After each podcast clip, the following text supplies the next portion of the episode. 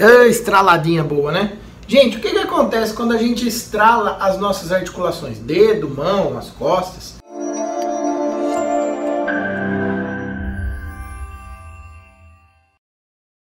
A gente sabe que a fisiopatologia do, do estralar o dedo, né, as articulações, tem várias explicações possíveis. Uma das mais aceitas é que dentro da nossa articulação a gente tem um líquido que lubrifica essa articulação, se chama líquido sinovial. Esse líquido que serve como lubrificante, ele contém gases, moléculas de gases dentro, como nitrogênio, oxigênio, entre outros.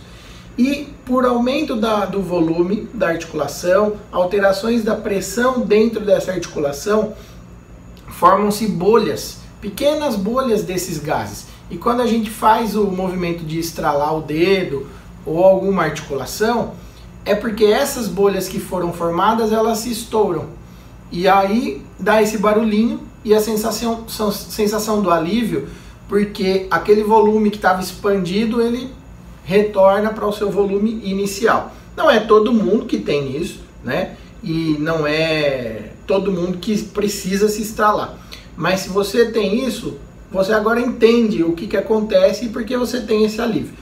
Geralmente você vai sentindo essa, é, essa sensação de necessidade de estralar mais ou menos uns 20 minutos depois da outra estralada. E o que acontece se você estrala muito as articulações? Nada, não vai te prejudicar. E o que acontece se você não estralar as articulações? Também nada.